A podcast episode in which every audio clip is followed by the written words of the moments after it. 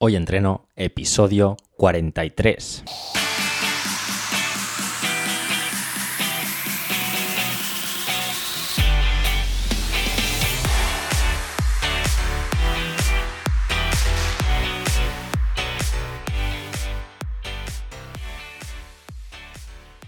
Muy buenas y bienvenidos a Hoy Entreno, el podcast en el que entrevistamos a expertos del mundo de la salud y el deporte. Yo soy Carlos García, especialista en entrenamiento desde casa, y en este cuadragésimo tercer episodio vamos a entrevistar a David Marchante, especialista en marketing online para entrenadores.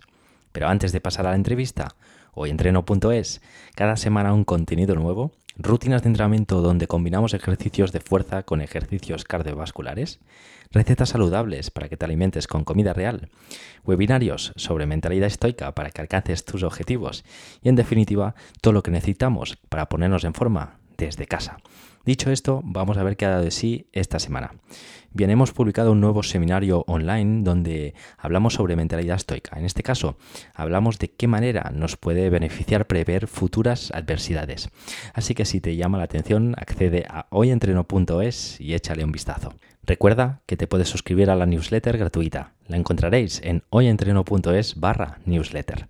Y seguirnos tanto en Instagram como en Twitter con el usuario arroba hoyentreno-bajo. También nos podéis encontrar en YouTube. Suscríbete al canal de Hoy Entreno. Pasamos a vuestros comentarios, en este caso dirigidos al episodio que, grabamos con Lidia Pérez sobre educación alimentaria, que dice así. Me ha encantado este podcast. Soy estudiante de dietética y me parece súper interesante el intentar cambiar los hábitos de los más pequeños. Un saludo y mil gracias por tu trabajo. Y una vez hecha esta introducción, ahora sí que sí, vamos a la entrevista. Esta semana charlamos con David Marchante. Y ya estamos aquí con David Marchante, bienvenido y muchas gracias por aceptar la invitación de hoy entreno. Un placer muy grande, Carlos. Me hacía mucha ilusión tu invitación, estoy encantado. Y gracias lo primero y gracias también a la gente que nos está escuchando, que, joder, con todas las cosas que tendrán que hacer en su día a día, anda que no tienen que seguir, cosas que hacer, que estén aquí es un auténtico placer. Así que muchas gracias también a los que nos están escuchando. Seguro que podrás aportar muchísimo valor en lo que ahora mismo también estás más focalizado. Estoy eh, altamente gratificado por, tu contestación, por tu bueno, pues, eh, pues facilidad de trato. Eh, ha sido muy, muy rápido todo y, y bueno, me ha, gustado en ese sentido poder ver esa cercanía que a veces quizás desde fuera puede ser eh, como muy complicado eh, contactar con, un perfil como el tuyo. Así que bueno, otra vez darte las gracias desde aquí. Entonces, em, bueno, antes de nada, y, si hay algún insensato que, no te conozca, ¿quién eres y a qué te dedicas? Pues me llamo David Marchante, Llevo ya mucho tiempo divulgando conocimiento en redes sociales y sobre todo pues trato de ayudar todo lo posible a entrenadores, personas que quieren ponerse en forma, divulgando conocimiento de, calidad por Internet. Digamos que tengo dos ramas con las cuales ayudo a la gente y es por una parte la que tiene que ver principalmente pues, con la parte de salud, de ejercicio, eh, más científica en ese, en ese sentido. Y por otra parte, pues desde hace ya un tiempo, una de mis grandes pasiones ha sido ayudar a profesionales, ayudar a entrenadores, a nutricionistas, a psicólogos, informáticos, da igual en realidad la profesión, porque me apasiona poder ayudar sobre todo a nivel de marketing, emprendimiento, acordarles camino, al final, yo llevo en todo esto desde el año 2013 y emprendiendo incluso desde antes. Y claro, al final te das cuenta de que todo el mundo pues, pasa por, por situaciones muy parecidas. Los patrones son muy comunes, los miedos son muy comunes, y las estrategias de sector a sector también son muy comunes, son extrapolables. Entonces, una de las cosas que más me apasionan pues, es ayudar a emprendedores, entrenadores, nutricionistas, pues a que lleguen a más gente, ayuden a más gente y que, y que les vaya mejor, por supuesto. Entonces, ambas cosas. Sí, la siguiente, la siguiente pregunta iba un poquito, eh, que ya acabas de contestar en ese sentido, pues, eh, pues eso, eh, ¿por qué decidiste hacer ese, ese paso, un poquito, ir un poquito más allá de lo que andabas haciendo, que era crear, crear contenido sobre todo de entrenamiento y empezar a crear contenido de, marketing para profesionales de la salud. De alguna manera ya la, has contestado en ese sentido. Supongo que te hacían muchas preguntas, compañeros, eh, entrenadores, eh, fisios, incluso eh, te debían machacar a nivel de preguntas de decirte, oye, ¿cómo puedo, bueno, pues darme a conocer, cómo puedo crecer en redes sociales, cómo puedo llegar a mi mensaje a más personas para poder crear mi propio negocio, en este caso digital, online. No sé si tienes alguna cosita más para, apuntar. Pues mira, yo creo que ha sido justamente al revés. No ha sido una cuestión de que la gente me haya preguntado al respecto, sino que ha sido una cuestión 100% personal. Dicen que el maestro enseña lo que quiere aprender, ¿no? Y es un poco pues, lo, que, lo que sucedió en mi caso. Yo me di cuenta de que en el mundo del emprendimiento, en el mundo del marketing, en el mundo, bueno, pues en todo este mundillo había algo que a mí me llamaba muchísimo la atención. ¿Y qué es? Pues yo soy una persona que, soy un grandísimo apasionado, un, buscador constante de crecimiento. Crecimiento personal y crecimiento profesional. Y al final te das cuenta de que el crecimiento personal y, y profesional van totalmente unidos y que es algo transversal, es decir, es algo que ocupa muchas ramas no solamente puedes crecer de forma personal y de forma profesional si te centras en lo que venías haciendo hasta ahora, en este caso, por ejemplo, era el ejercicio, sino que el verdadero crecimiento está de forma transversal. Tú obtienes un gran crecimiento personal y profesional a otro nivel cuando estudias de comunicación, estudias de aprendizaje, reaprendes a aprender, estudias de marketing, de emprendimiento, de publicidad, eh, de psicología, de economía, de finanzas, todo eso. Y yo desde hace mucho tiempo, lo cierto es que compaginaba mucho lo que hacía con la parte de entrenamiento con todo este desarrollo transversal que me guardaba para mí. Es decir, yo hace mucho tiempo ya me di cuenta de que el verdadero crecimiento no estaba en únicamente aprender sobre aquello que estabas haciendo, sino en muchas más áreas. ¿Qué es lo que pasa? Pues que de repente, eh, claro, me di cuenta de que todo esto que yo estoy aplicando a nivel de psicología, finanzas, economía, todo, me tenía, o sea, para mí tenía una repercusión grandísima en mi día a día. ¿Por qué? Pues porque cuanto más aprendía, más crecía mi empresa, mi proyecto, a más gente llegaba, mejor gestión hacía a nivel personal de todo lo que sucedía, me hacía mejor al fin y al cabo. ¿Qué es lo que pasa? Que me encontré con un punto súper bonito y, que complementa muy bien mi objetivo en la vida, que es crecer por un lado y contribuir por otro. Y es el mundo del marketing, el emprendimiento y la empresa. ¿Por qué? Porque es la forma o es el punto de unión que yo he encontrado entre todo esto que me llama la atención y que me ayuda a ser mejor a nivel personal y profesional en un punto en concreto. Es decir, el marketing o la empresa no solamente es aprender sobre Facebook Ads, publicidad o ganar dinero. Para mí va mucho más allá. Es decir, si de verdad quieres ser bueno en esto, lo que te hace falta es crecer de forma transversal, que era justamente lo que yo estaba buscando. Tienes que aprender psicología, entender la psicología del cliente, del consumidor, de publicidad, qué estrategias de publicidad funcionan, embudos de ventas, aprender a vender, tienes que aprender a comunicar, tienes que aprender a exponerte, perder un montón de miedos, crecer a nivel personal. Entonces, ¿Por qué me apasiona tanto esto? ¿Por qué es de mis puntos principales de foco actualmente? Porque engloba todo aquello que me hace mejor. Punto número uno, desde un punto de vista personal. Punto número dos, desde un punto de vista profesional. Y yo tengo un objetivo clarísimo en la vida, mi propósito, que es punto número uno, crecer. Yo soy un incansable buscador de crecimiento, como te he dicho ya, personal y profesional, y contribuir. Entonces, ¿qué es lo que pasa? Pues que en todo esto, tanto cuando empecé en redes sociales como lo que hago ahora mismo a nivel de marketing o incluso de ejercicio, me permite constantemente estar reforzando este propósito. Porque por una parte tengo constantemente que crecer, es decir, tengo que hacerme mejor. Cuando entregas todo lo que sabes, pues simplemente lo único que te queda es aprender más. Y en segundo lugar, es contribuir con esto que estás aprendiendo, contribuir con esto que estás creciendo. Entonces, es brutal. Una genial, genial respuesta, David. Me ha encantado cómo has eh, expuesto eh, todas estas ideas. Cuando ibas eh, respondiendo la pregunta, me venía a la cabeza un libro que me leía no hace mucho, que se llama Amplitude. no sé si es de David Einstein o, Einstein o, algo. Se habla del autor, quizás no lo recuerdo, pero habla un poquito de eso, de esos conocimientos transversales, de, que una cosa no puede ir desligada de la otra. Es decir, pues eso, cuando estamos entrenando a alguien, no solo nos estamos focalizados a nivel de ejercicio físico, sino tenemos que empatizar con, el cliente, tenemos que eh, darle temas de conversación quizás también, eh, bueno, hablar de temas de psicología, motivación, tenemos que saber también de nutrición, pero debemos de tener algo, digamos, una mente abierta, global, y es por eso que, me gustaba mucho tu respuesta a nivel transversal, que podemos saber muchísimo de una cosita, pero debemos de saber también de todo para ser mejores personas, para seguir creciendo y, desarrollándonos. Así que me ha gustado mucho tu respuesta creo que, o intento al menos también ir un poquito hacia, hacia ese camino. Genial. Em, hacerse un nombre hoy en día eh, en redes sociales, como te decía, como te decía fuera de, entrevista, pues mm, digamos que, bueno, pues que hay mucha competencia, ¿no? Em, y eso es bueno y, malo a la vez. Bueno, porque hay mucha audiencia ahí, pero malo también porque, bueno, pues es, difícil, digamos, destacar, ¿no? Em, ¿qué le dirías a alguien que quiere darse a, conocer a través de, por ejemplo, Instagram? Lo primero, hay que hacer un cambio de creencias. No es cierto que hay mucha competencia, no hay prácticamente competencia. Tenemos la sensación de que hay mucha competencia porque estamos sesgados al final. Tenemos un sesgo de atención, es decir, ponemos el foco en lo que consideramos que es más importante y eso nos hace ver o nos hace creer, mejor dicho, que hay mucha gente como nosotros que está compitiendo con nosotros, pero realmente no es cierto. Es decir, es simplemente que tienes puesto el foco en la gente que está haciendo algo parecido a ti. Y eso es una cuestión muy primitiva que tiene que ver con tu sistema de activación reticular ascendente y que tiene que ver básicamente con a qué le prestas atención. Pero estás sesgado en realidad. Es decir, ¿hay mucha competencia? Lo cierto es que no. Sí que es verdad que hay más competencia que hace 10 años, evidentemente, pero también las condiciones son diferentes. Y también te digo que hay mucha menos competencia a, por ejemplo, lo que habrá en otros 10. O a, por ejemplo, lo que hay cuando nos comparamos con sectores ya mucho más maduros, como es, por ejemplo, Estados Unidos. Si tú comparas, por ejemplo, la gráfica de entrenadores personales eh, o palabras clave, como por ejemplo es el hit, eh, marketing, y comparas en Google Trends, por ejemplo, Estados Unidos respecto a España, vemos que la gráfica de tendencia es muy parecida. Es decir, seguimos una tendencia muy, muy parecida, pero muchos años por detrás.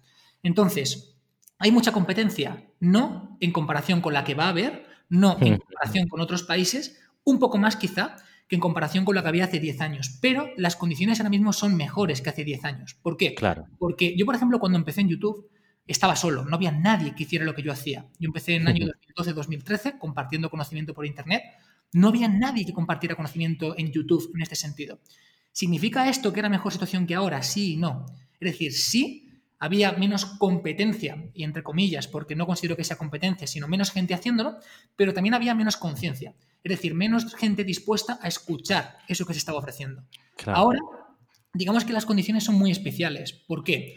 Punto número uno, porque hay poca competencia en lo que es competencia en sí. Es decir, si seguimos siendo pocos lo que lo estamos haciendo, a pesar de que tengamos la sensación de que hay mucha gente, y como digo, es una cuestión del SAR, Sistema de Activación Reticular, lo segundo, hay mucha más conciencia, es decir, cada persona, cada nuevo jugador que se ha unido al sector o al mercado, ha despertado más conciencias en su entorno, ha abierto más mercado, ha concienciado a la gente de que el, ejercicio es importante, los entrenadores son importantes, la nutrición, las dietas, formarte, o sea, hay más gente, digamos, a la que llegar que hace 10 años y además hay un nivel de conciencia superior en cuanto a que la gente está dispuesta a invertir. Es decir, la gente se ha quitado esas resistencias que quizá hace 10 años eran una complicación en el sector, o sea, hace 10 años eh, pues eh, que alguien contratara, por ejemplo, un nutricionista o un entrenador era, vamos, algo eh, para muy poquitas personas. Y hoy en día muchísima más gente lo está haciendo, por ejemplo, contratando entrenadores por Internet. Y ya ni hablar de contratar formaciones, contratar plataformas, contratar, pues, por ejemplo, como tu plataforma para hacer ejercicio online, ya ni hablar.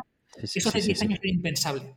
Y además no solo eso, sino que además estamos en un punto buenísimo donde, por ejemplo, la publicidad en Internet es barata. Es decir, por ejemplo, llegar a miles de personas con Facebook Ads, Instagram Ads, con publicidad, hoy es muy barato. Más caro que hace cinco años, pero muy barato. Y infinitamente más barato de cómo será dentro de los próximos cinco años. Entonces, es como una especie de mezcla donde somos pocos, a pesar de que tengamos el sesgo de que aparentemente seamos muchos. Hay mucha más audiencia, con mucho más nivel de conciencia, dispuesta a invertir, dispuesta a crecer, dispuesta a pagar por ti. Y encima, llegar a ellos ahora mismo es baratísimo. O sea, con retornos de la inversión altísimos.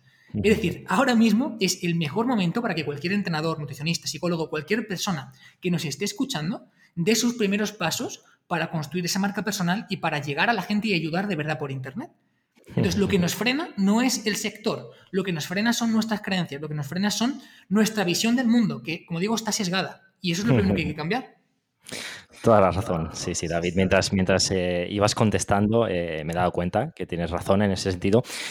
Quizás también eh, esos sesgos cognitivos pueden darse, pues que tenemos tendencia a, seguir a más entrenadores. Cuando tú entras a Instagram, pues lo único que haces es seguir a entrenadores y lo único que te hacen es, pues eso, constantemente bombardear a nivel de contenido de entrenamiento y quizás pues ese, ese, ese contexto hace que, tenga este tipo de visión. Genial, eh, estoy, estoy de acuerdo en que es el mejor momento hoy día. Mm, es un mercado más, más que maduro. Eh, quizás lo ha avanzado incluso más eh, el tema del COVID, el hecho de, de, que todo el mundo nos hayamos tenido que mm, poner las pilas a nivel de online, digital, eh, que incluso mis padres tengan que haber eh, perdido el miedo a las tecnologías y poder hacer videollamadas por Zoom, por eh, Skype, cosas que nunca habían hecho, WhatsApp, etcétera. Cada vez las tecnologías son más intuitivas, más sencillas para usar. Casi cualquier público puede llegar a, utilizarlo y en ese sentido estoy, estoy muy, muy de acuerdo. Genial. Em, bueno, para darnos a conocer, debemos dar la cara. Como decías, eh, también fuera de, fuera de micro, pues en este caso yo utilizo, utilizo el, podcast, que en este caso pues eh, hago llegar a través del audio, pero quizás también sería interesante que, que, diera la cara, que como podría ser un directo, un YouTube, etcétera, ¿no? Eh, exponernos puede llegar quizás a imponer alguno, ¿no? Em, ¿Qué claves nos recomiendas a la hora de hablar en público o delante de una cámara? Pues mira, te puedo hablar muy bien desde la experiencia, porque yo cuando empecé mi canal de YouTube me daba terror exponerme ante la cámara, me daba terror que la gente me reconociera ante la cámara. Fíjate si me daba miedo, fíjate si estuve mucho tiempo frustrado y presionado, que mis primeros vídeos, y de hecho siguen ahí publicados, los hacía con, con la cara tapada. Invertía un montón de horas en editar cada vídeo, en taparme la cara para que la gente no me reconociera, porque me daba terror que la gente me reconociera, que la gente viera, pues este chico no es tan bueno como aparenta, pues no tiene razón, yo pienso distinto. Todos esos demonios que todos tenemos y que nos frenan para hacer un montón de cosas, yo los tenía el primero, el primero. si tengo que decirte algo, es primero que no hay nada que perder. Uno de los frenos más importantes que tenemos todos es el miedo al fracaso, el miedo a no ser reconocidos, el miedo a que la gente puede no estar en contra. Pero ¿sabes qué pasa? Que hagas lo que hagas, vas a tener a gente a favor y gente en contra. Hagas lo que hagas. Aunque hagas algo absolutamente perfecto para ti, hay mucha gente que no lo va a apoyar. Por lo tanto, tienes que intentar dejar de prestarle atención a toda esa gente que, no va a estar de acuerdo con lo que estás haciendo y hacer lo que tú sientas que tienes que hacer. Y esto, aunque parezca una contradicción con lo que te voy a decir ahora, no es una contradicción, es un apoyo a lo anterior. Eh, se pierde el miedo principalmente a hablar a la cámara cuando quitas tu foco de ti y pones el foco en los demás. Fíjate que es quizá un poco contradictorio, pero no lo es. Te explico por qué.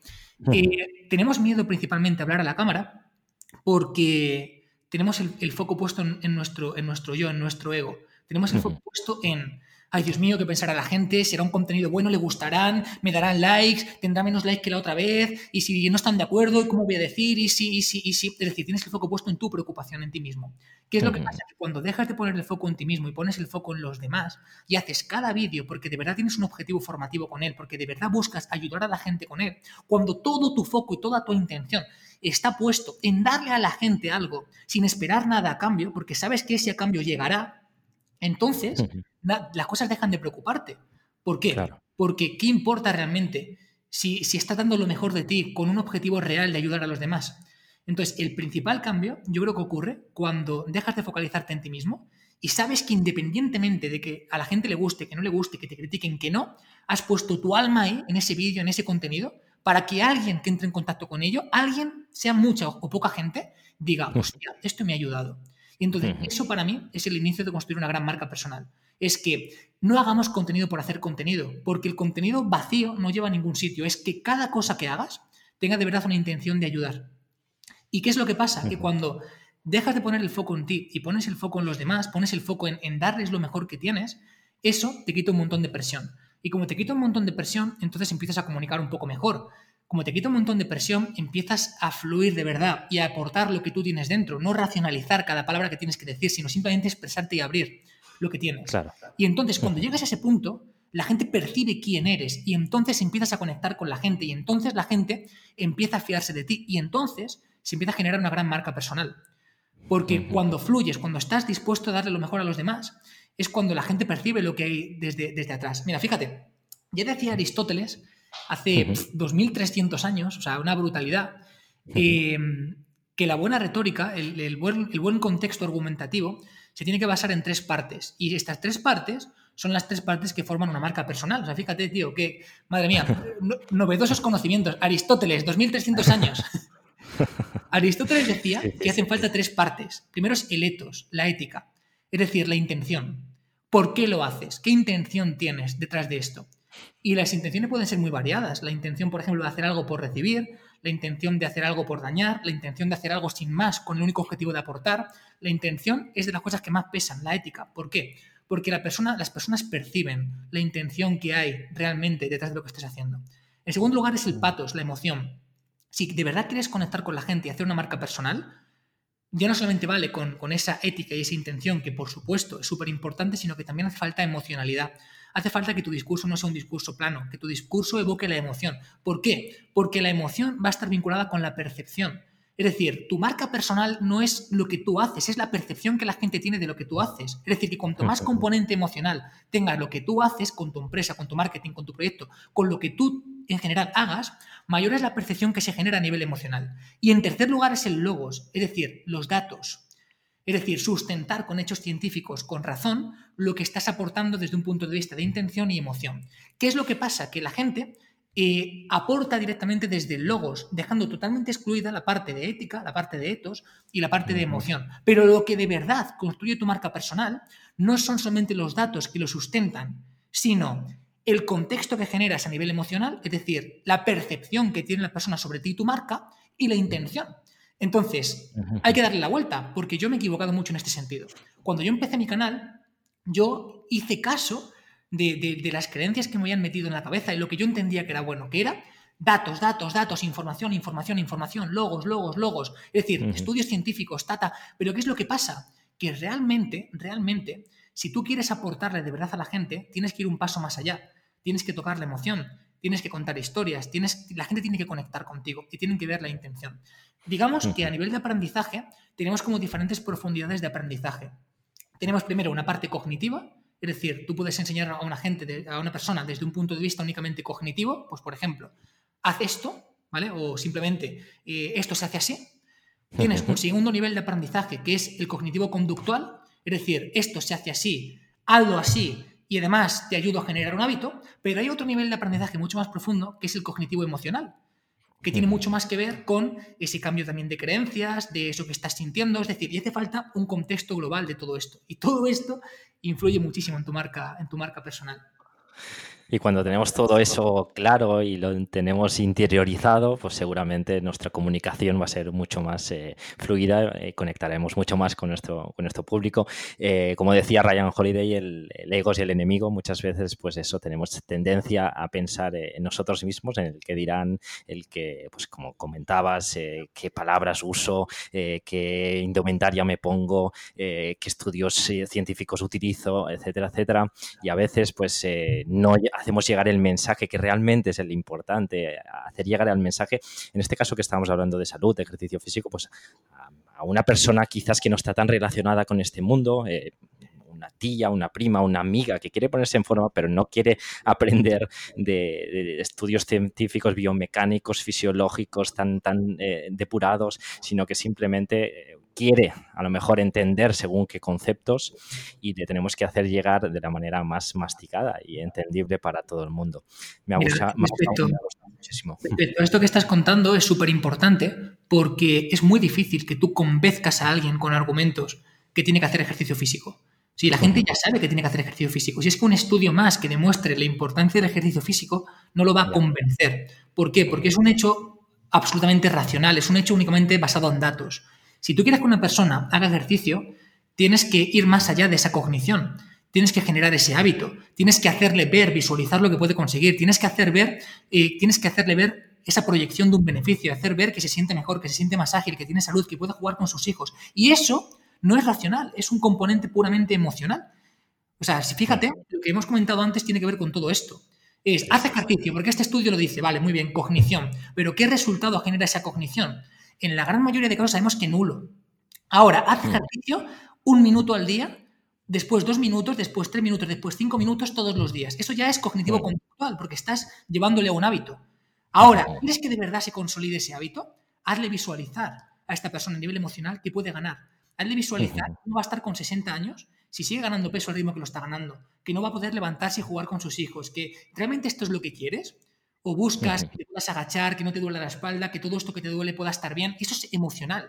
Entonces, el contexto, el cambio, lo que, lo que incita a una persona que haga ejercicio, no son los datos. Va mucho más allá. Y esto es lo que cualquier entrenador tiene que entender. Muy interesante, muy interesante. Y relacionado con esta última pregunta, eh, bueno, cuando nos exponemos, pues tarde o temprano van a, como has dicho al inicio de la conversación, pues van a, llegar las críticas.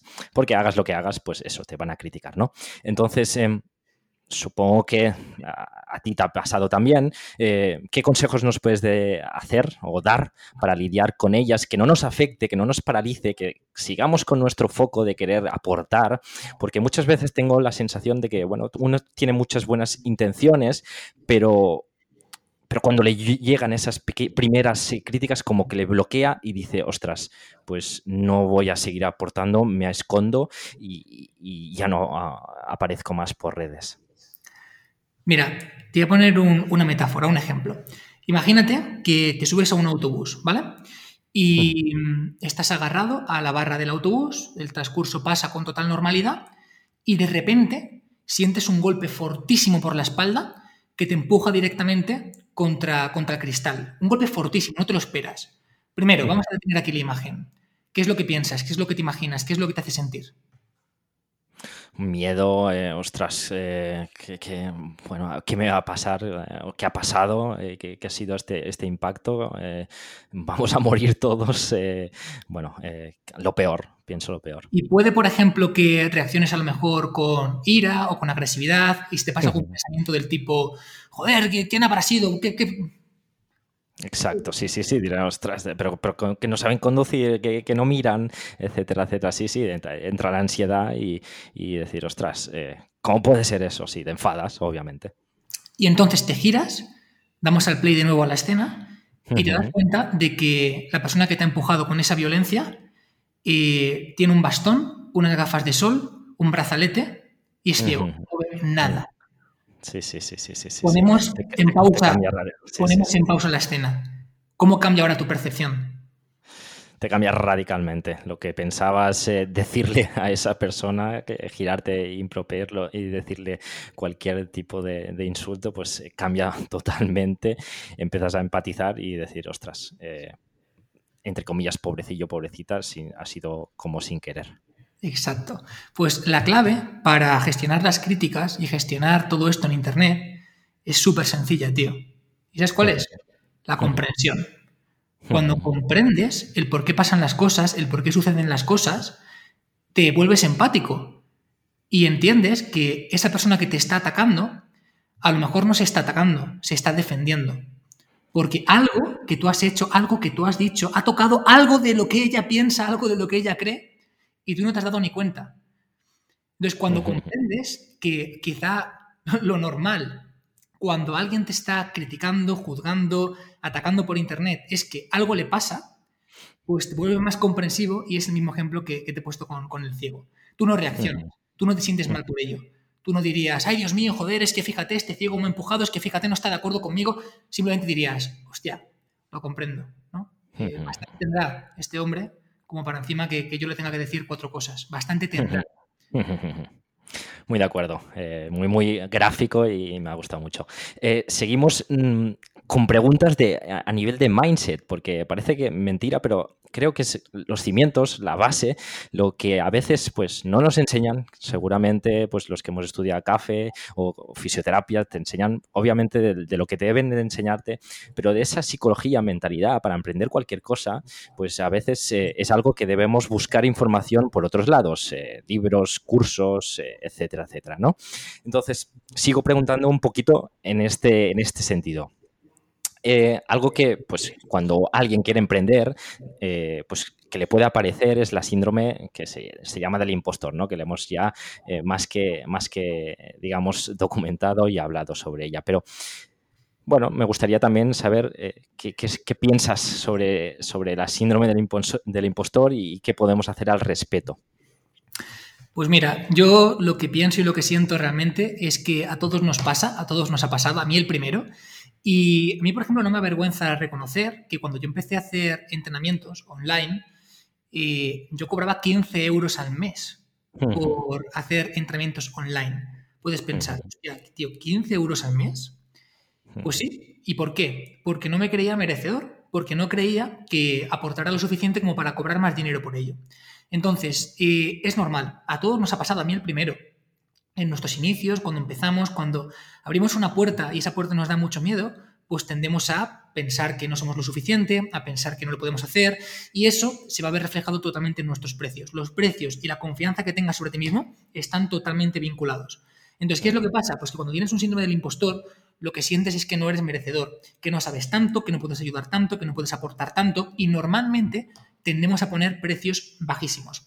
Desde aquí, quiero comentar dos cosas. Lo primero es que respecto a los precios, em, va a depender muchísimo de tu confianza, muchísimo. O sea, uno de los puntos más importantes es tu confianza para, establecer tus precios. Algo que me, me vino muy bien y que además eh, recomiendo constantemente, por ejemplo, a nuestros alumnos del Club de 0 a 5 Cifras, que es nuestro club de emprendedores, es que cada tres meses revisen sistemáticamente si los precios que tienen son justos. ¿Por qué? Porque tú cada tres meses has cambiado muchísimo. Te has formado con gente distinta, has aprendido cosas nuevas, y has, buscado información, has aplicado, te has equivocado. Eres una persona nueva, eres una persona mucho más trabajada y por lo tanto debes plantearte por lo menos si el precio que estás cobrando es justo respecto a la persona que eres ahora. ¿Y sabes qué pasa? Que cuando esto lo hacemos con las personas del club de 0 a 5 cifras, cada tres meses casi todos suben sus precios. ¿Por qué? Porque saben más, se han formado más con nosotros, con Miguel y conmigo, han puesto más cosas en práctica, tienen más valor que aportar, etcétera, etcétera, etcétera. Entonces, un punto súper importante es reajustar quién eres, reajustar cuánto vales, entre comillas, y ponerlo en valor. Y en segundo lugar es eh, respecto a la creencia de que no sabes lo suficiente o no puedes aportar lo suficiente. Esto normalmente nos ocurre porque tendemos a compararnos, ¿no? Entonces dices, claro, yo he estudiado ciencias del deporte o he estudiado fisioterapia, pero es que esta persona sabe mucho más que yo. Claro, si nos ponemos así, siempre hay personas que saben mucho más que tú y siempre hay personas que son mucho mejores que tú, pero en ese campo y en todos. Entonces, la cuestión no está en pensar si otra persona es mucho mejor que tú. Para mí hay dos puntos súper importantes en esto. Y el primero es que no tienes que ser el mejor, sino que tienes que echar la vista atrás y ver si ahora eres mejor que hace un año. Es decir, no, es, no se trata de que ahora mismo seas lo mejor que podría ser, evidentemente no lo eres, pero quiero que te pares un segundo cojas la vista atrás a un año y te plantees, ¿eres mejor que hace un año? ¿Dónde estabas hace un año? ¿Qué sentías hace un año? ¿Con quién estabas hace un año? Y cuando hacemos este ejercicio, normalmente nos damos cuenta de que hace un año tenías peor gestión emocional que ahora, ahora eres mejor. Sabías menos que ahora, ahora eres mejor. Tenías amistades no tan potentes como ahora, ahora eres mejor. Te habías formado mucho menos que ahora, ahora eres mejor, ya eres mejor que hace un año. Pero el problema está en que como es algo continuo, no lo pones en valor y es súper importante. Y en segundo lugar, es pensar que realmente no tienes que ser el que más sabe para ayudar a la gente. ¿Por qué? Porque con que sepas un poco más que la persona a la que vas a ayudar es suficiente. Te pongo un ejemplo. Seguro que cuando una persona sale de INEF o sale de, fisioterapia o de psicología o de, lo que sea, tiene la sensación de que no sabe lo suficiente. Pero que, se, que se pregunten una cosa, y es, ¿podrías ayudar a alguien de tu entorno? ¿Serías capaz de ayudar con algo a tu padre, a tu madre, a tu tío, a tu tía o a tu vecino?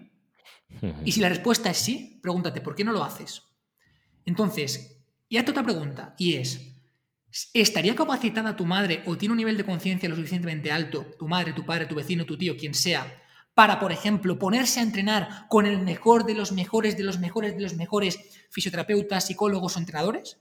Y seguramente la respuesta sea no. ¿Por qué? Porque esa persona que está ahí arriba no va a conectar con tu padre, no va a conectar con tu tío. Tu tío no busca eso. Tu tío busca una persona cercana, una persona que tenga un poquito más de conocimiento, pero que sepa hablar su idioma, que sepa entender el punto en el que está, que haya pasado por ahí. Entonces, al igual que este número uno no entrenaría nunca a tu tío, tú tienes que pensar que tu labor ahora mismo, en el punto en el que estás, es ayudar a esa gente que no va a ser ayudada por otros. Entonces, no hay síndrome del impostor que exista, porque con que sepas un poco más que el resto de personas a las que vas a ayudar es suficiente. Muy interesante, David. Sí, sí, sí, sí. Muy interesante y, muy entendible, como, como lo has explicado. Y a veces, pues, es, no, no, paramos a pensar, no nos ponemos a, reflexionar sobre este tipo de, cosas que sabemos, obviamente, mucho más que la, que la media en lo que en nuestro campo. Obviamente, siempre que nos vayamos a comparar con los mejores, pues eh, nos vamos a empequeñecer. Es decir, un futbolista, si se compara con, Messi, Maradona o Pelé, los grandes futbolistas, pero obviamente siempre vas a ser o sentirte un poquito eh, peor pero, como dices tú, debemos compararnos con nosotros mismos, con nuestra propia versión. Y sí que es verdad que ese ejercicio de, ir, digamos, em, de alguna manera apuntando nuestros avances, porque, porque como dices, nosotros a nivel físico también nos pasa, em, es difícil ver nuestros, nuestras mejores si, si, nos vamos viendo día a día. Pero si tenemos esa fotografía de hace seis meses, pues eh, veremos realmente ese, ese, avance, tanto a nivel eh, físico como a nivel mental. Entonces, a nivel profesional, pues eh, creo que tiene mucha, mucha, mucha razón en, ese sentido. Genial. Otra de las, eh, supongo, eh, preguntas que te suelen hacer en el club, imagino, es que, bueno, a lo mejor tenemos también ese sesgo que creo que lo hemos respondido ahora un poco, porque al final es, reunirte o, ayudar al, sector o al entorno que tengas más cercano. Pero em, en un negocio digital es necesario tener una gran comunidad detrás que nos siga desde hace tiempo eh, para que sea rentable, para que tenga éxito, para que ganemos dinero, obviamente, con nuestro negocio. Em, lo que hoy en día se llama influencer, debemos de ser influencer o creo que, como ha respondido, pues debemos ser influencers sí, pero de nuestro pequeño eh, entorno. En absoluto. No tienes que ser un influencer, ni, mucho ni mucho menos. Es más, conozco ejemplos de personas con millones de seguidores que no son capaces de rentabilizar su audiencia y personas con mil seguidores que son millonarias. Conozco ambos ejemplos de forma personal. Entonces, con esto lo que te quiero decir es que tu objetivo no son los grandes números, al contrario. Tu objetivo son los pequeños números, pero gente a la que puedas ayudar de verdad. El error principal que cometemos todos cuando empezamos un proyecto en redes sociales es que pensamos que más masa de seguidores implica más rentabilidad. Y es un error. Es más, es al contrario. Sé que suena un poco contraintuitivo, pero es al contrario. Cuanto más disperso es tu público, mucho más complicado es conectar con él. Mucho más complicado es hacer una propuesta de valor que realmente encaje con ellos. Mucho más complicado es que llegues a conectar con, una parte de este público. O sea, lo dificulta todo muchísimo. Y además, no solamente dificulta el hecho de que te dirijas a ellos, sino que dificulta también el hecho de que los algoritmos de las redes sociales te permitan llegar a, a más gente como ellos. Te pongo un ejemplo. YouTube, por ejemplo, Instagram. Realmente los algoritmos de YouTube e Instagram son bastante intuitivos. Y es básicamente, si yo hago un contenido únicamente de, por ejemplo, trabajo de fuerza, YouTube va a mostrar este contenido de trabajo de fuerza principalmente a la gente interesada en trabajo de fuerza y actúa como un amplificador. Es decir, si yo, por ejemplo, tengo mil seguidores interesados en trabajo de fuerza, cuando yo subo un vídeo, YouTube lo que va a hacer no es enseñárselo a todos, lo va a enseñar a 10 personas. Si estas 10 personas interactúan con ese vídeo, YouTube lo que hace es amplificar y se lo muestra a otras 100 decir, ya lo han visto 110 personas. Si estas 110 personas han interactuado porque les interesa muchísimo, YouTube se lo muestra a todo el mundo, a las 1000 personas. ¿Qué es lo que pasa? Que si esas 1000 personas es un público diverso, gente interesada en trabajo de fuerza, en psicología, en emprendimiento, en marketing y en todo eso, cuando YouTube se lo muestra a 10 personas, a lo mejor dos están interesadas en ese contenido. Por tanto, ya no se lo muestra después a 100, se lo muestra a 20 y después a 30. Y en lugar de llegar a 1000 personas, llegas a 100 en total. Entonces, ¿qué te quiero decir con esto? Lo que te quiero decir con esto es que tu objetivo no son las grandes cifras, no son los grandes números. No cometéis el error que yo cometí. Tu objetivo es dirigirte a un nicho súper concreto, cuanto más concreto, mejor, dirigirte a él, hacerles una propuesta de valor clara, darles lo que quieran, aportarles lo que necesitan, ayudarles de verdad y crecer en profundidad en ese nicho. Porque facilita todo muchísimo. Porque tu contenido va a conectar solamente con ellos, porque la publicidad puede ir segmentada específicamente a ellos, va a bajar los costes de adquisición, va a bajarlo todo. Y además, como es una propuesta y un nicho muy específico, digamos que tu propuesta de valor, tu proyecto, tu producto o tu servicio les va a ayudar, es decir, te van a comprar, vas a tener muchos compradores, ¿bien? Y después ya, una vez hemos trabajado este nicho y hemos concretado este nicho que es muy pequeño y es muy reducido, podemos crecer o en profundidad de nicho o, digamos, en área de nicho. Y esto lo que ocurre es que se genera un sesgo de autoridad, un sesgo de autoridad. Es decir, cuando tú ya eres una autoridad en un sector, ¿vale? O sea, como digo, primero tu objetivo es nichar. Nichar significa ir a un público muy concreto. Si, por ejemplo, tú eres entrenador, me estás escuchando y ahora de repente te pones a hablar de pérdida de grasa, realmente tienes tanta, tanta, tanta gente que hace lo mismo que tú, que, es muy difícil llegar a la gente interesada, es muy complicado. Ahora, imagínate que te centras en pérdida de grasa en mujeres que además tienen una enfermedad rara en Madrid. ¿Qué es lo que pasa? Que vas a llegar súper rápido a esa gente, porque por el boca a boca, por la publicidad, por la segmentación, en muy poco tiempo vas a ser la máxima autoridad de ese nicho. Vas a poder ayudar de verdad con una propuesta clara a ese público concreto, a mujeres con una enfermedad rara que además se sienten poco atendidas, porque, porque es muy raro. ¿Qué es lo que ocurre? Que cuando tú ya estás cubriendo esa parte, van a pasar dos cosas. Si es lo primero, que eres una autoridad muy rápido. O sea, ¿cuánto tiempo tiene que pasar para que tú seas una autoridad en pérdida de grasa? Años. ¿Cuánto tiene que pasar para que tú lleves o ayudes a todas las personas con esa enfermedad rara en Madrid? Muy poco tiempo. Eres una autoridad. Y en segundo lugar, que vas a rentabilizar tu proyecto súper deprisa, porque esa gente necesita tu ayuda y se la puedes dar. Es decir, estás monetizando de primeras todo ese público que te va a ayudar a crecer, te va a ayudar a contratar equipo, te va a ayudar a invertir en publicidad, a invertir en material, lo que sea que necesites. Y una vez ya estás dirigido a ese nicho y una vez ya ayudas a esas personas, puedes crecer en área con tu proyecto.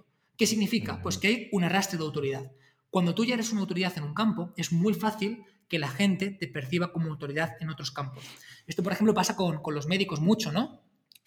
Un médico, por ejemplo, tiene que saber de nutrición. Pues hay algunas especialidades que sí, pero lo normal es que no. Sin embargo, cuando un médico te da un consejo sobre nutrición, aunque no tenga nada que ver con su campo, tú lo asumes, lo aceptas y lo, tienes como un dogma en muchos casos y lo cumples y ya está. Bueno, pues realmente ese médico no tiene ese conocimiento como debería tener un nutricionista, debería hacer caso un nutricionista, pero arrastras la autoridad. Pues esto es lo que pasa después cuando te especializas en otros campos. Es decir, ya coges esa autoridad y la tienes para, por ejemplo, hablar de fuerza, de pérdida de grasa, de lesiones, pero primero has nichado tu contenido. Muy interesante, sí, la especialización eh, es la, es la clave. Eh, en este caso, pues, eh, bueno, incluso un familiar mío tuvo un, problema y, tuvo que buscar un, urólogo. Hubo pocos especializados, en este caso en Barcelona. Em, el precio fue muy alto, ¿Por qué? Porque es una persona que aportaba muchísimo valor, que tenía muchísimo conocimiento sobre algo muy concreto, muy específico. Y, y bueno, obviamente lo que, digamos, em, es escaso, pues eh, se paga. Y en ese sentido, pues eh, creo que en, los inicios, como, como, bien dices, es muy interesante especializarse para, poder llegar a, las personas rápidamente que buscan esa solución eh, en concreto. Genial. Em, ya vamos a por las últimas preguntas, que no te quiero sacar mucho tiempo, pero hay un tema que has hablado en el inicio, que es el, storytelling, que es el arte de, de contar historias, ¿no? Entonces, em, bueno, me gustaría saber si, utilizas eh, el storytelling para vender tus servicios, productos, y si es así, ¿de qué manera lo, maquinas? No se trata de una maquinación, sino de que es necesario tocar la emoción. O sea, si tú quieres inspirar un cambio, no vale con, datos, como te he dicho antes. Mira, te voy a poner un, caso muy concreto, ¿vale? Vamos a poner un ejemplo práctico. Al final, la práctica es, lo, más, lo más útil. ¿Cómo está actualmente un entrenador vendiendo sus servicios por Instagram. Te pongo un ejemplo eh, real, pero no, pero no va por nadie. Sí. Hola, muy buenas, ¿qué tal? Eh, bueno, pues soy David Marchante, soy graduado en Ciencias del Ejercicio, además tengo la carrera de fisioterapia, tengo un máster en prevención de lesiones, eh, soy especialista en, pérdida de grasa y he publicado cuatro papers científicos en los que abordo la lipólisis y el trabajo de HIT.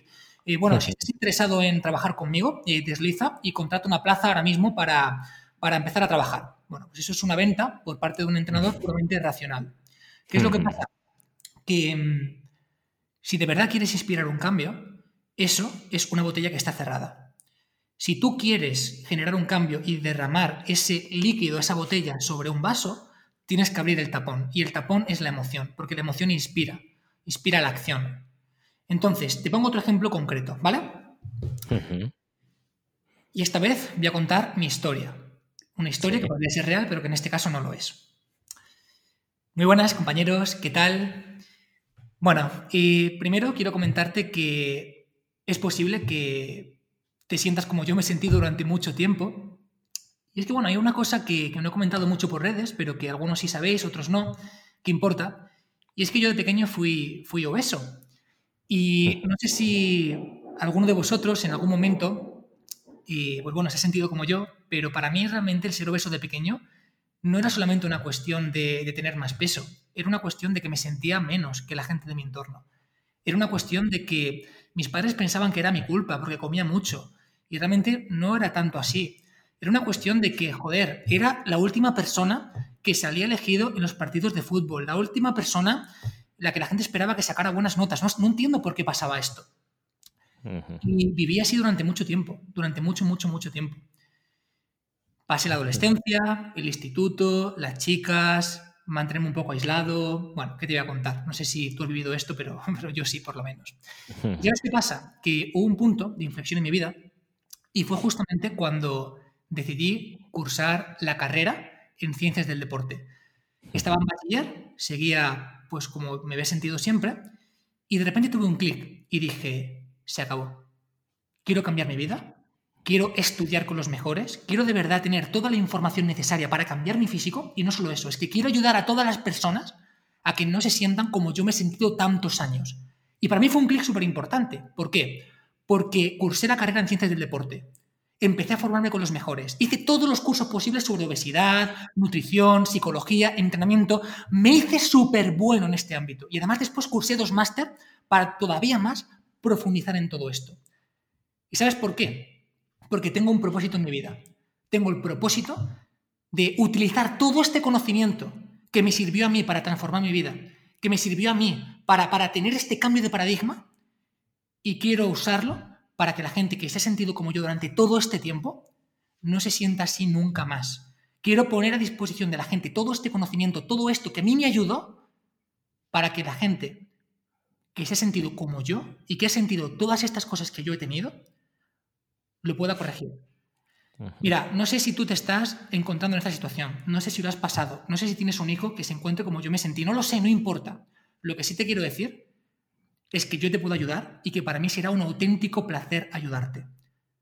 Desliza y si te apetece tener más información, tenemos una llamada, hablamos tranquilamente, te cuento cómo te puedo ayudar, te cuento cómo vamos a hacerlo y estoy a tu plena disposición. Un abrazo. Nada que ver, David. Ha sido un espectáculo. Eh, lo que el primer ejemplo era un ejemplo frío. Este ha sido un ejemplo que casi ha conseguido que me pusiera erizar los pelos del vello de, la piel. Es algo que, que al final eh, te engancha. Estamos acostumbrados desde pequeñitos, desde yo que tengo también un bebé, pronto le, voy a empezar también a explicar pequeñas, pequeñas historias, pequeños libros. Estamos acostumbrados, nuestra mente ha crecido así, aprendemos así a nivel de historias, eh, nos gusta que nos cuenten cuentos, al final cuentos en el sentido eh, bueno. la, gente necesita, un motivo para tomar acción. Sí no, lo vas a convencer con datos, se tienen que sentir inspirados, tienen que sentirse que el punto en el que tú estuviste, si estuviste, a lo mejor no lo estuviste, o, poner el ejemplo de otra persona, es un punto que conecta con él. Es decir, que es posible salir de ahí. Entonces, claro que la emoción es importante, es fundamental. Es, La metáfora que te he puesto antes es para mí lo que lo describe todo. tú tienes una botella, una botella llena de agua, pero tiene el tapón puesto. Y explicar las cosas con hechos racionales es volcar la botella sin quitar el tapón. No va a salir nada, no inspira un cambio, no va, se va a llenar el vaso. Quitar ese tapón es esa inspiración, es hacerle ver a la gente que es posible, que tú puedes ser la ayuda para que esa persona sea posible. Y entonces, es lo que tenemos que entender. Es como que está muy mal asociado, ¿no? Ah, las historias son de vende humos, eh, fíjate, eso es para vender. No, joder, es que si quieres ayudar a, a alguien, le tienes que romper con todos esos bloqueos que tiene en la cabeza y no lo vas a hacer de forma racional. La persona tiene que ver que tú puedes hacerlo, que tú lo has hecho, que tú ayudas a la gente y tiene que conectar contigo. ¿A cuánta gente tú le has comprado algo que te caiga mal? ¿A cuánta gente tú le has comprado algo que no conecte en absoluto contigo? Te lo digo yo, a nadie. Con mucho te tienes que aportar. Sí, sí, sí, sí, Es así. Entonces, si tú eres entrenador y piensas que alguien va a cambiar su vida, va a poner en tus manos su salud, su vida, su autoestima, todo, sin conseguir eso, hostia, imposible. David, eh, ¿qué esperas del proyecto Club de 0 a 5 cifras y hasta dónde os gustaría llegar? Pues mira, mi sueño con este club para este año, para el año 2020, era ayudar a mil emprendedores. Y hoy somos 1020 emprendedores. busco, busco, busco, un cambio de vida, busco una transformación, pero no, una transformación puramente cognitiva, sino integral. Es decir, cognitiva, cognitivo-conductual y emocional también. Es decir, que la gente eh, tenga todo lo que necesita para realmente pues, llevar sus proyectos a otro nivel. ¿Cómo hacemos esto? Lo hacemos no solamente dando información, no es una formación. No es una formación.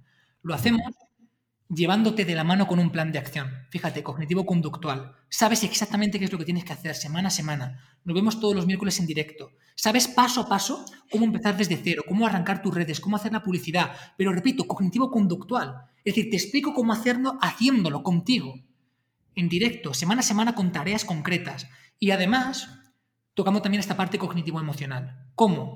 Contando nuestras experiencias, contando cómo nos sentimos, contando qué errores cometemos en nuestro día a día, contando pues cómo lo estamos gestionando, adelantando en el trayecto. Entonces, es un proyecto donde lo que buscamos básicamente es que las personas acorten todo el tiempo posible. Porque sí, tú puedes hacer un curso de publicidad por aquí, puedes hacer un curso de Facebook Ads por aquí, tal y cual, pero no está integrado. Entonces, lo que buscamos básicamente es tener un conocimiento integrado, práctico y aplicable, donde las personas que entran van a ser putas máquinas, pero en diferentes sitios. Hemos hablado, por ejemplo, antes del storytelling. Tenemos clases completas sobre cómo contar historias, sobre cómo conectar con la emoción, sobre cómo inspirar a tu cliente. Clases completas sobre eso. Publicidad, redes sociales, cómo arrancar tus redes sociales para pasar de 0 a 100. O sea, eh, marketing, embudos de ventas, cómo aprender a vender, quitarte los miedos, bloqueos, delegar, sistematizar, todo lo que tiene que ver con el emprendimiento que es en lo que a mí me apasiona, porque es lo que es englobar todo lo que tiene que ver con el crecimiento personal y profesional, está dentro del club. Y eso implica no solamente aprender sobre redes sociales, implica aprender a comunicar, implica aprender a diseñar charlas, generar impacto, hacer webinars, diseñar tus campañas de publicidad, todo. Pero ¿cómo? No de una forma cognitiva, no es un te tiro los vídeos a la cara y tú los ves, sino es de la mano, es un plan de acción. El club me apasiona. Muy, muy interesante. Yo que también hace unos años que intento formarme a nivel de marketing digital, a nivel de marketing online, estamos, eh, bueno, eh, conocemos los, entre comillas, gurús, que no me gusta esa palabra, de, marketing, digamos, general, pero me gusta eh, vuestro club, en este caso estás, David, con tu, con tu, con tu compañero. Em, y claro, al tener esa experiencia eh, real, práctica, como entrenador, como, como, profesional realmente de la salud, hace que conozcáis de verdad eh, qué es lo que siente esa persona a nivel de ese profesional cuando quiere comunicar algo, cuando quiere, tiene un sueño, cuando quiere, un quiere realizar un emprendimiento, pero que sabe tocar esas teclas porque conoce también el público final eh, en cuanto a mensajes, en cuanto a lo que funciona, lo que no. Y es por eso que me gusta mucho lo que hacéis, porque al fin y al cabo conocéis eh, ese, ese, nicho más que, más que nadie eh, en, este, en este sector casi. Entonces, entonces me parece muy, muy potente. Em, para finalizar, David, em, bueno, con todo lo que haces, estoy convencido que sí, ¿eh? Pero tus empresas, emprendimientos, etcétera. Eh, bueno, esta es una pregunta que hago a todos los invitados para bueno, conocer un poco las realidades de cada uno. Entonces, me gustaría saber ahora mismo qué tipo de entrenamiento y frecuencia eh, entrenas. Sé que, eh, bueno, estoy convencido que, entrenas, pero bueno, me gusta saber qué, qué haces ahora mismo. Pues estoy en un punto de cambio súper potente. Me alegra que me lo preguntes, porque mm. Yo durante muchos años me dediqué a los deportes de contacto y es algo que dejé eh, cuando empecé mi canal de YouTube. O sea, quité una cosa por otra, básicamente. Y ahora voy a retomar los deportes de contacto. No con un fin competitivo, mm, creo, no lo sé, si podré evitarlo.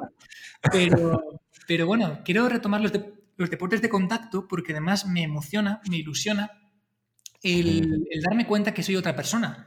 Que esa persona que subía un ring, que esa persona que entraba en el gimnasio, pues se sentía distinto, pensaba distinto, hacía las cosas distintas a como las, las pudo hacer ahora. Entonces, eh, me sigue gustando muchísimo trabajar la fuerza, sigo trabajándola. Entreno pues todos los días básicamente como una hora más o menos, no, no entreno más de una hora sinceramente. Y ahora lo quiero compaginar de nuevo con los deportes de contacto. Entonces estoy súper emocionado e ilusionado porque ya te digo, es como, como lo dejé de golpe, pues es como volver a una etapa anterior, pero siendo otro. Entonces creo que es algo muy, muy chulo. Muy bonito, muy, muy bonito y seguro que ahora mismo eh, tendrás esa, digamos, eh, frialdad o esa paz mental seguramente que hará que, que, ese deporte lo disfrutes mucho, mucho más, ya que puede ser, llegar a ser un, un, deporte intenso, incluso, entre comillas, agresivo, eh, pero que seguro que, que te puede aportar mucho en este sentido. No, me gusta hacer esta pregunta porque, porque bueno, tenemos diferentes realidades, eh, vamos fluctuando, eh, no siempre hacemos lo mismo, nos gusta también ir variando eh, y en ese sentido, pues el ejercicio físico, el deporte es muy, muy amplio y, está bien seguir haciendo cosas, seguir en movimiento, pero, pero bueno, disfrutando de, todo lo que de lo que, todo lo que nos podemos encontrar hoy en día. Para finalizar, una pregunta que hago también egoístamente para, seguir nutriendo este podcast. Y no sé si te viene alguien en la cabeza eh, que podría ser interesante poder contactar con él o ella para poder invitarlo y entrevistarlo.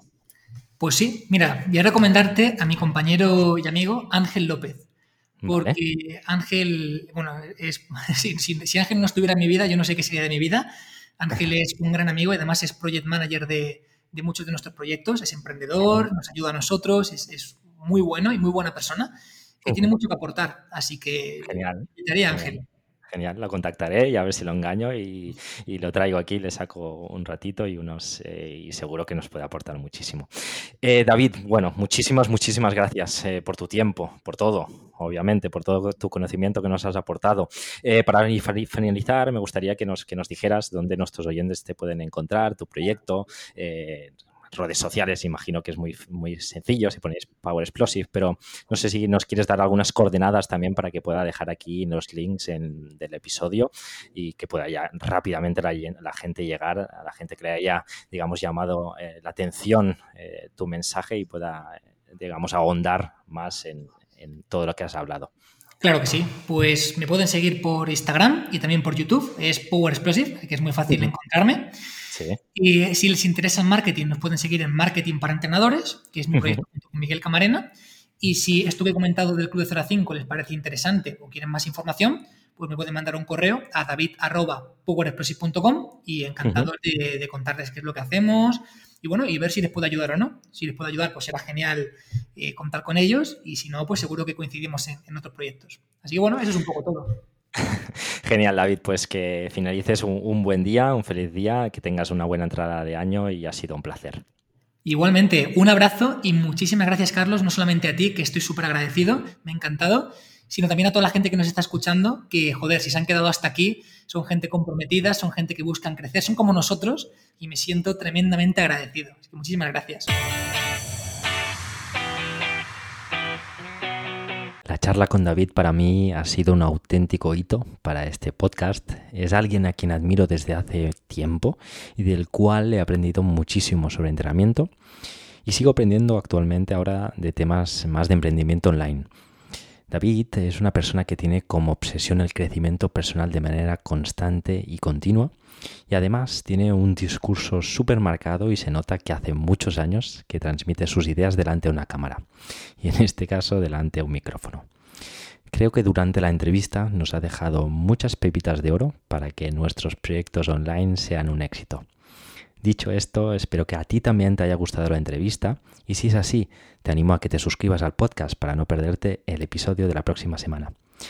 Te quiero agradecer tu reseña positiva tanto en iVoox como en iTunes que hace que podamos seguir avanzando y creciendo en este podcast. Por último, decirte que si accedes a hoyoentreno.es te puedes unir a nuestra comunidad. Nada más por hoy. Espero que tengáis un gran día y nos escuchamos la semana que viene. Hasta luego.